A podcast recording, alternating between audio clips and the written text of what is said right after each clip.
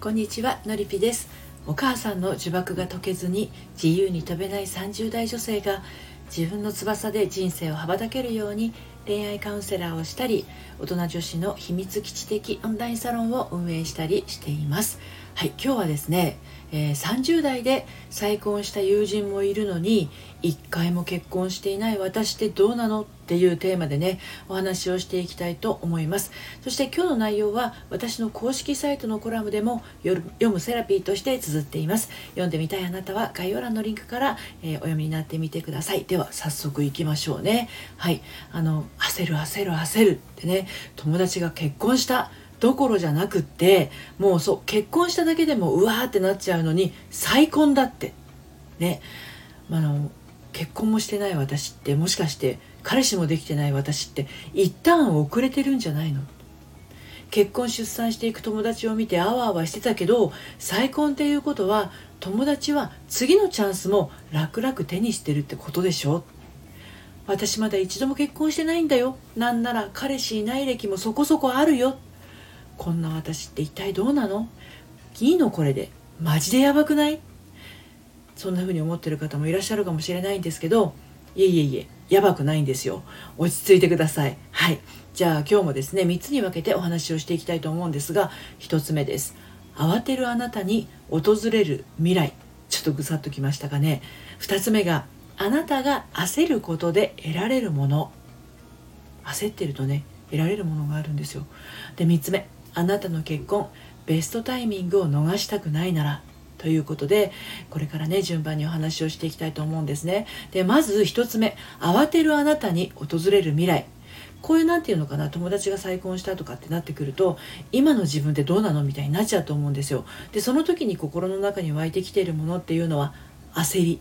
ですよね。慌てるっていう状態だと思うんですね。で簡単に言っちゃうと慌てている人にはですね慌て続ける未来がやってきます。だから慌てないでください。と言ってもやっぱり慌てちゃうと思うんですよね、うん、だけどその慌てている原因が何なのか分かっていますか？そこが分からない限り多分これからも慌て続けてしまうんじゃないかと思うんですね。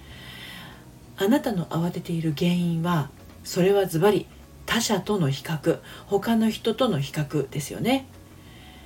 あなたの人生っていうのはあなただけのものです。あなたの結婚っていうか、まあ、結婚でどういう思いを感じるのかっていうのもあなたのものなんですね。にもかかわらず他の人の結婚や恋愛を自分ごとのように当てはめて一喜一憂しちゃってるんですね、まあ、一喜があればいいんだけど一憂の方が多くなっちゃうと辛いですよね。できつい言葉のようですけどあなたは自分の人生を他人の人生から見てどうかっていうところで測ろうとしてるんですね。これ測れないんですよ。で測ったところで正確な数値って出ないんです。っていうかあなたの望む数値は得られないんです。だって他人の数値との比較だからですね。あなたの幸福感は他の人が握っているんでしょうかでもしそういうふうに思ってたらね不自由な人生を送ることになるかもしれないんですね。あなたの幸福度を唯一比較できるとしたらこれあるんですよ。自分の過去だけですね。例えば1年前の私5年前の私10年前の私比べてみてどうでしょうかね。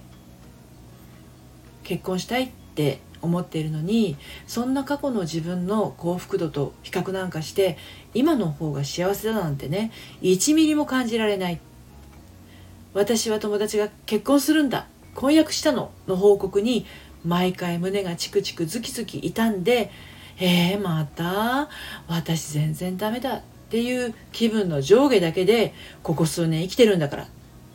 ね。そうそうそう。そうやって周囲と比較ばかりしていたら当然そうなっちゃうんですよ。だって友達の幸せは友達のものだからです。あなたの幸せではないんですね。というか友達の幸せを願えないあなたにとってその友達はあなたの友達ではないのかもしれないんですね。自分のことのように喜びを感じられないということなら本当の友達ではなくって知り合いの結婚なんじゃないかと思うんですね。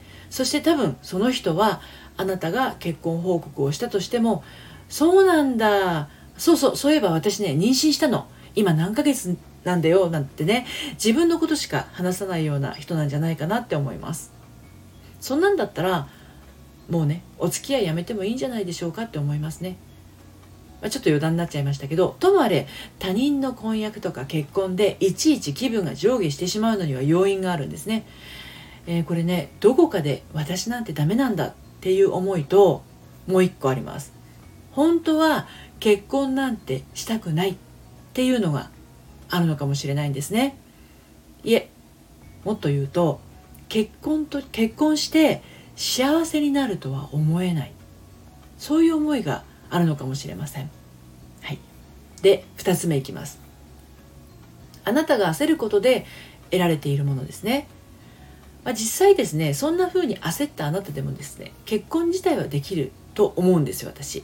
ただそういう状態で結婚相手が見つかる場合ですね本当にあなたが望んでいる相手とは異なる可能性大ですよね。焦った相手と焦った暮らし。他者目線重視の暮らし。こんな未来がやってきちゃうんですね。で先ほどの状態ならこういう未来は簡単にくっついてきてしまいます。そしてこんなはずじゃなかったとかこういう結婚がしたいわけじゃなかったってなってさらに悶々としてしまいますね。幸せを他者目線で決めてしまうと当然自分の本心は後回しになりますからこういった結果になってしまっても不思議ではありません。だから自分が心から何を望んでいるのかどういう状態だったら自分は幸福感を感じるのか。それが埋もれている状態で他の人のような幸せを得ようとしてもそれはやっぱりあの仮初めの恋とか偽りの結婚でしかなくなっちゃいます。で実際私のやってるのりぴ塾にもですねこんなはずじゃなかったっていう思いで旦那さんのことを語る人って結構いらっしゃるんですよね。うん、で私と同年代ぐらいの女性要はアラカン以上の方になるとですねもう諦めて結婚生活過ごしてるっていう人も多いです。だけどあなたが目指している結婚生活の未来ってそんな感じなんでしょうかね。もっとあなたなりの夢とか憧れとかねこうありたいっていう思いがあるんじゃないかと思うんですよ。はい、ということで最後3つ目の「あなたの結婚ベストタイミングを逃したくないから」というところでお話をしていきますが周りと比べない。比べていいのは過去の自分だけ。ここを徹底するのはもちろんのこと。プラス自分の好きなこととか好きなものを大事にしてください。なんだかいつも周りに気を使ってね周りに合わせて周りがいいというものを使ってどこか疲れていませんか？あなたの感覚が好きとか心地よいとか最高と感じられるものに囲まれて過ごすようにしてみてください。で頑張り屋さんとかねしっかり者の女性が聞いてることが多いんですよ私のこのラジオ配信ね。だからどうしたって物分かりが良いふりをふりをしてしまう女性が多いんですね。